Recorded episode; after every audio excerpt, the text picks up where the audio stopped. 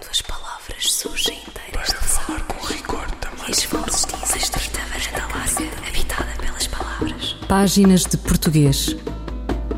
Um programa de José Manuel Matias, realizado pela Universidade Autónoma de Lisboa. Uma estrita varanda larga, habitada pelas palavras. Para falar com rigor da máquina do mundo. Quando as palavras surgem inteiras das águas e as vozes dizem os nomes na casa da língua. A ciência é em inglês. É só entrar no anfiteatro em Portugal. É só ver os anúncios das Business Schools, essa meia ciência. É só ter dificuldade em encontrar revistas em português que, digamos, se imponham no mercado. E nem sugerimos o global. Basta-nos a comunidade de países de língua portuguesa. Nada contra a língua do Dr. Johnson, Samuel Johnson, ele mesmo, o antigo contemporâneo de Shakespeare. A razão advém da malha dos impérios, isso sabemos. As instituições, os meios, a hegemonia cultural, política, financeira e tecnológica ditam o resto, que é tudo, ou quase. Porque há uma enormíssima nesga de terra, oxímoro, pois, com mais gente ainda, que também pensa e diz ciência em português e em castelhano. Brasília é a cidade onde, neste fevereiro de 2022, de 16 a 18, se discutiram duas ou três magnas coisas sobre o assunto. Falamos da CILP, a segunda Conferência Internacional das Línguas Portuguesa e Espanhola. Um universo que, não tarda nada, terá cerca de 1.200 milhões de habitantes depois de 2050. Um mercado, pois, muitas culturas, uma exigência, um desafio. Páginas de Português conversa com Gilvan Muller de Oliveira, linguista e professor na Universidade Federal de Santa Catarina, no Brasil, sobre ciência plurilingue, o português e o espanhol na ciência, o primeiro eixo temático da CILP 2022, que decorreu em Brasília entre os dias 16 e 18 de fevereiro. Bem, quando falamos assim de ciência de modo geral, nós podemos é, até fazer a afirmação contrária, dizer que os países hispanófonos e lusófonos têm uma rede importante de universidades, de institutos, realizam pesquisa regularmente, publicam é, em milhares de revistas científicas.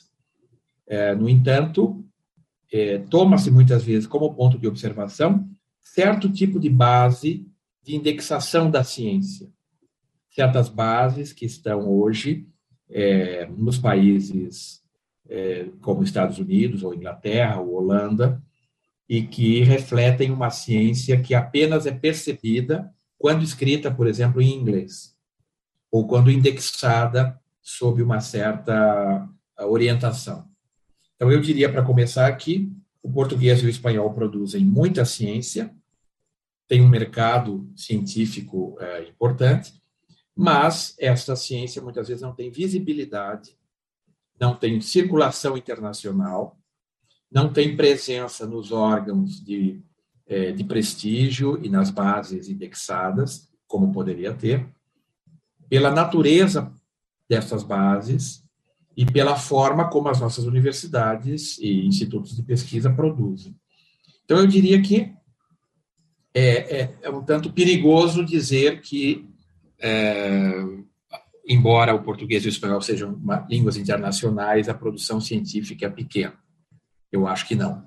É uma produção grande, com vários problemas de circulação, isto é, com vários problemas de infraestrutura da informação, que é justamente um dos focos da conferência, é, para identificar, diagnosticar estes problemas e propor, então, soluções para uma maior visibilidade dessa ciência, uma maior penetração na sociedade, um maior diálogo com a base produtiva das sociedades, visando transformar, transformar essas sociedades, transformar a, a nossa economia, as nossas relações sociais e assim por diante. Como referiu, existem então muitos cientistas uh, uh, nestes países de língua portuguesa e de língua espanhola. No entanto, e publicam em milhares de revistas, como referiu, no entanto, muitas dessas publicações não são nem em português nem em espanhol, mas sim em inglês.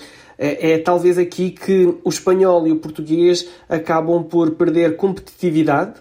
Isso é verdade também, e no entanto, é um fenômeno é, com duas dimensões que eu gostaria de, de frisar.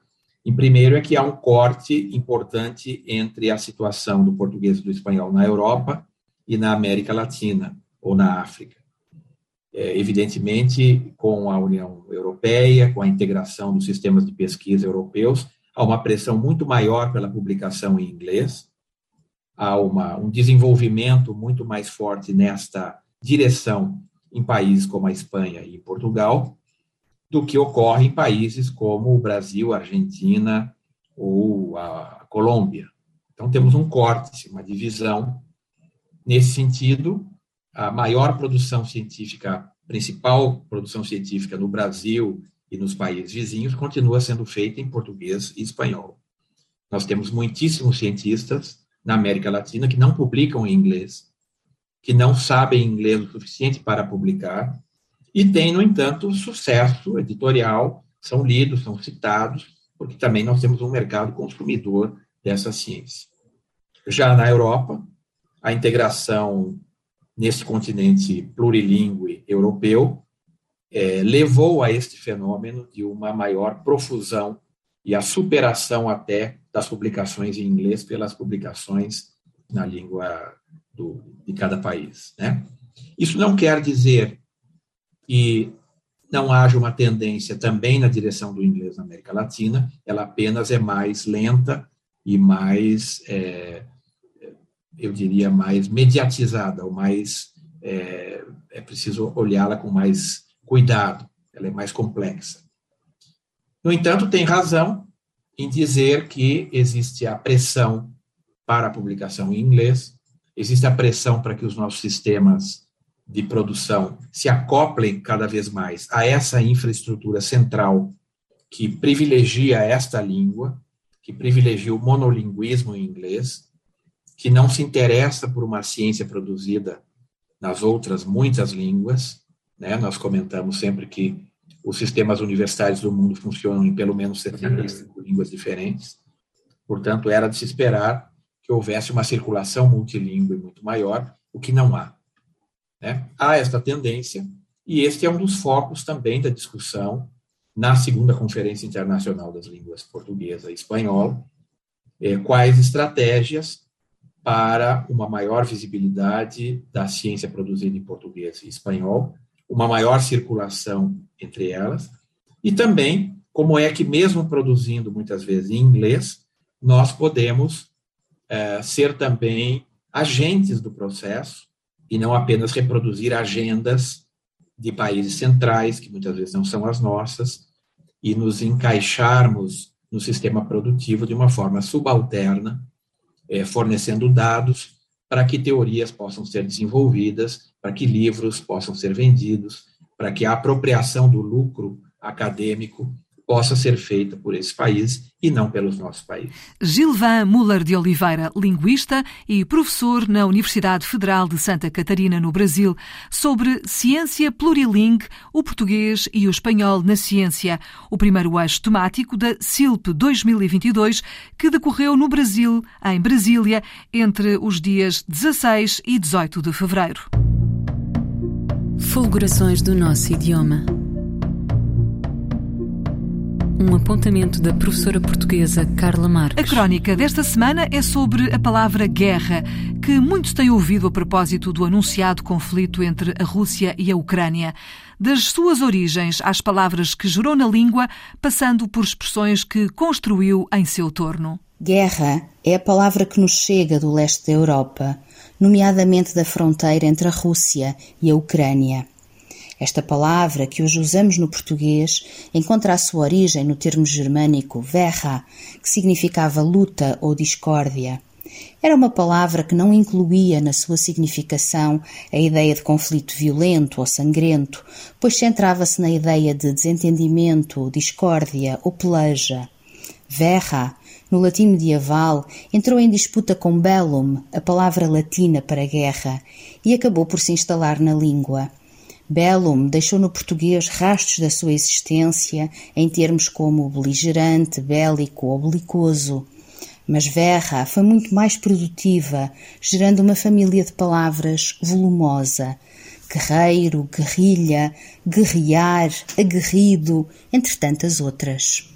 A palavra verra, que evoluiu em português para guerra, foi alargando os seus significados, indo da noção de conflito físico armado a conflito sem manifestação física, como a guerra ideológica ou religiosa.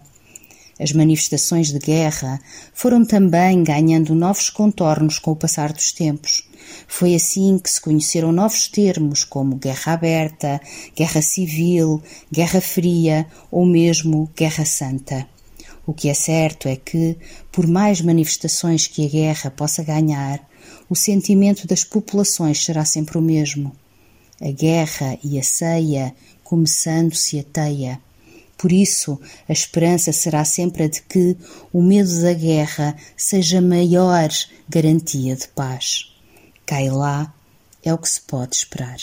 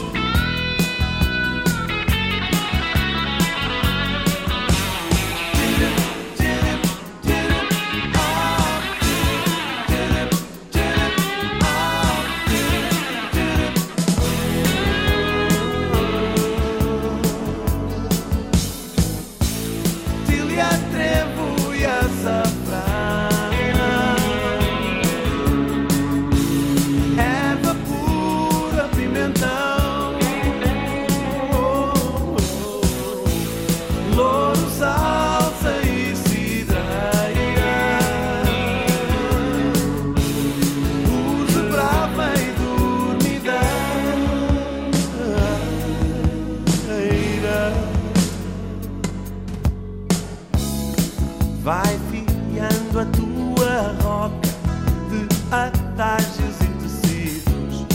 Quero ouvir da tua boca os assombros mais antigos.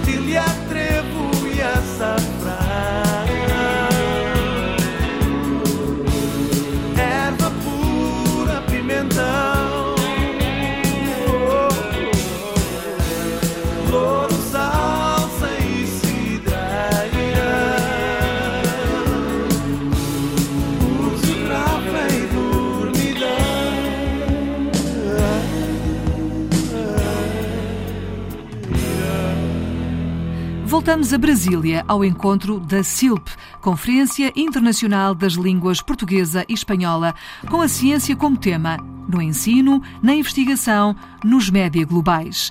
E à conversa com Gilvan Muller de Oliveira, linguista e professor na Universidade Federal de Santa Catarina, no Brasil, sobre ciência plurilingue, o português e o espanhol na ciência. Um tema importante é o sistema de acesso aberto, de Open Access, o sistema pelo qual o acesso às revistas científicas é gratuito, aberto e universal, não é pago, né?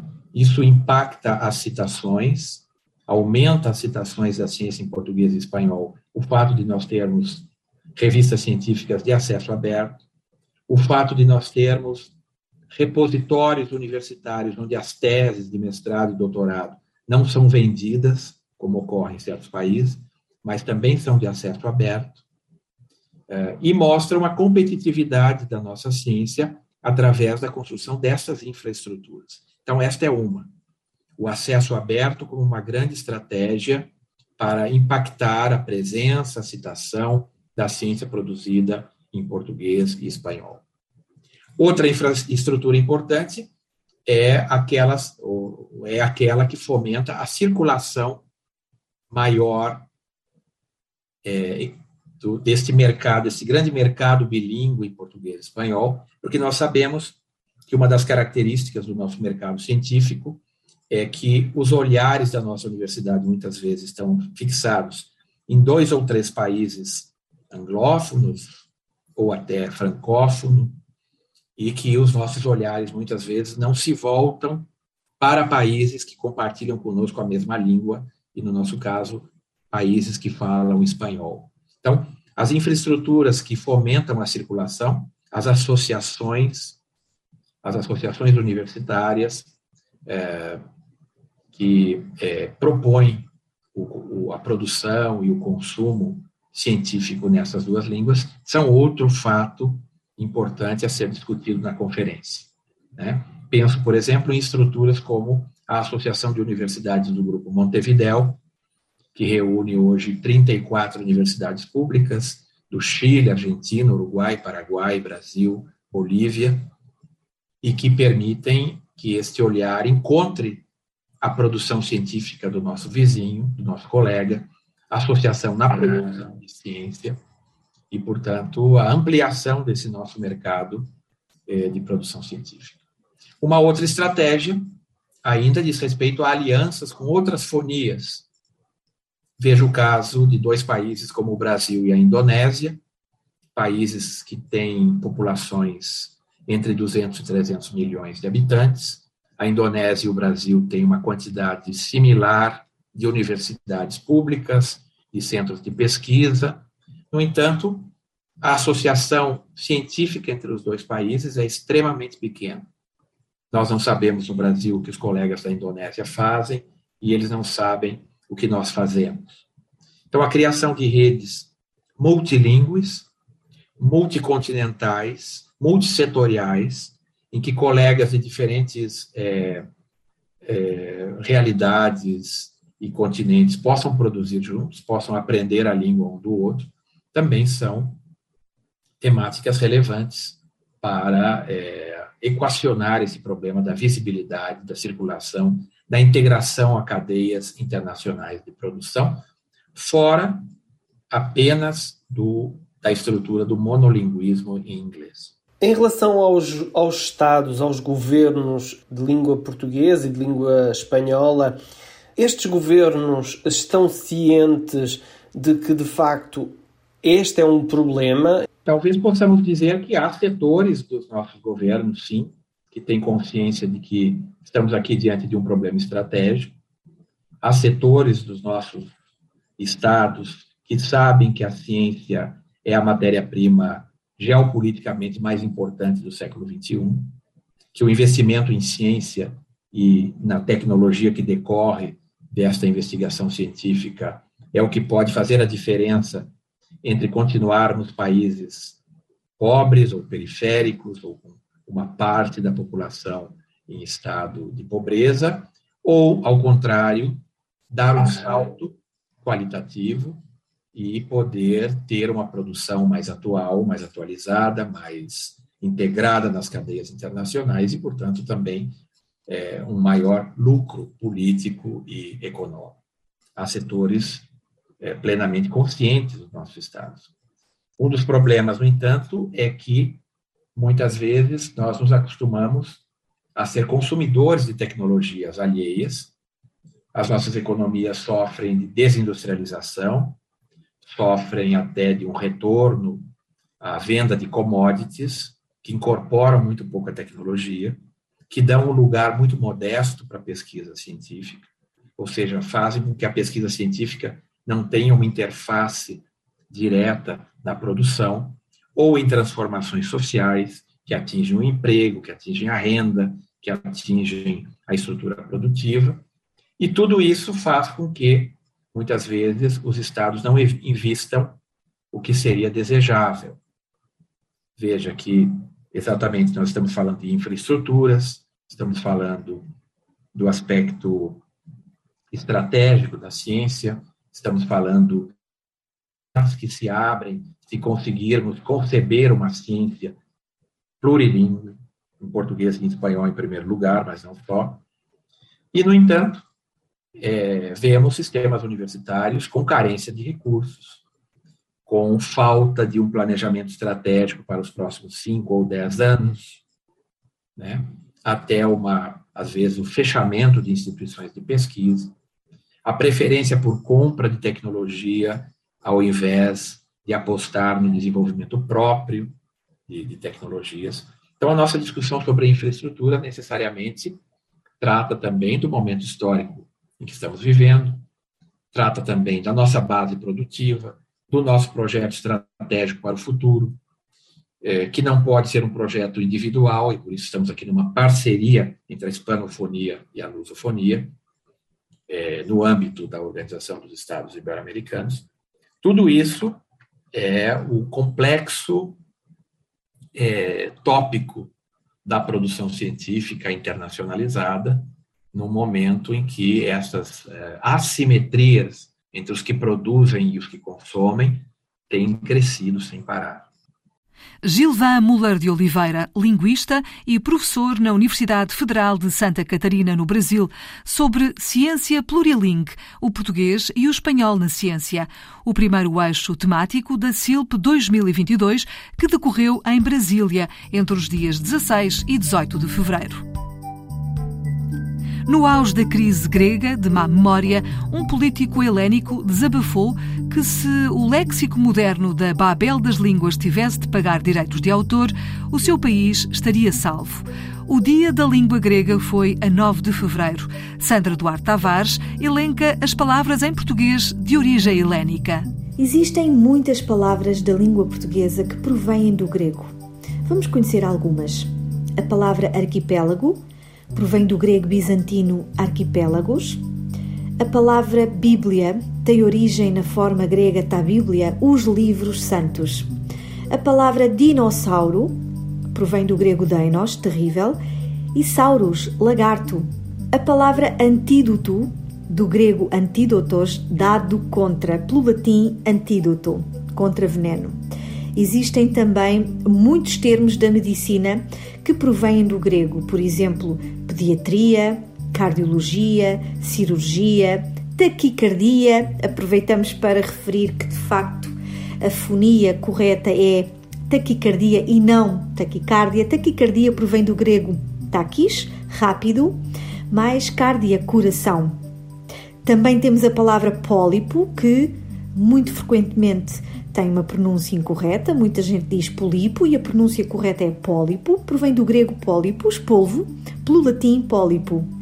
Também temos a palavra eutanásia, que provém do grego eutanásia, que significa morte doce e fácil. E finalmente a palavra eureka, que provém do grego eureka, que, como sabemos, exprime alegria ou entusiasmo por se ter encontrado inesperadamente a solução para um determinado problema ou desafio. Sandra Duarte Tavares, linguista.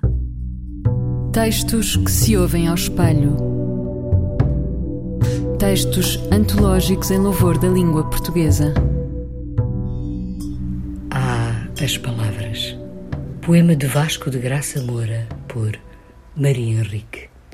Ah, as palavras. Fiz uma longa aprendizagem. Muitas rasuras e rascunhos. Muitos registros de passagem. Muitos borrões e gatafunhos são outros tantos testemunhos do meu mistério, das minhas lavras. Uso a cabeça e às vezes punhos, de renda ou não. Ah, as palavras. O poema Ah, as palavras de Vasco Graça Moura, declamado pela atriz Maria Henrique. Ouviram páginas de português, as despedidas de Filomena Crespo, José Manuel Matias, Miguel Roque Dias e Miguel Vanderkellen. Quando as palavras surgem inteiras de falar com rigor também. E habitada pelas palavras. Páginas de Português. Um programa de José Manuel Matias, realizado pela Universidade Autónoma de Lisboa. Uma estrita varanda larga, habitada pelas palavras. Para falar com rigor da máquina do mundo. Quando as palavras surgem inteiras das águas e as vozes dizem os nomes na casa da língua.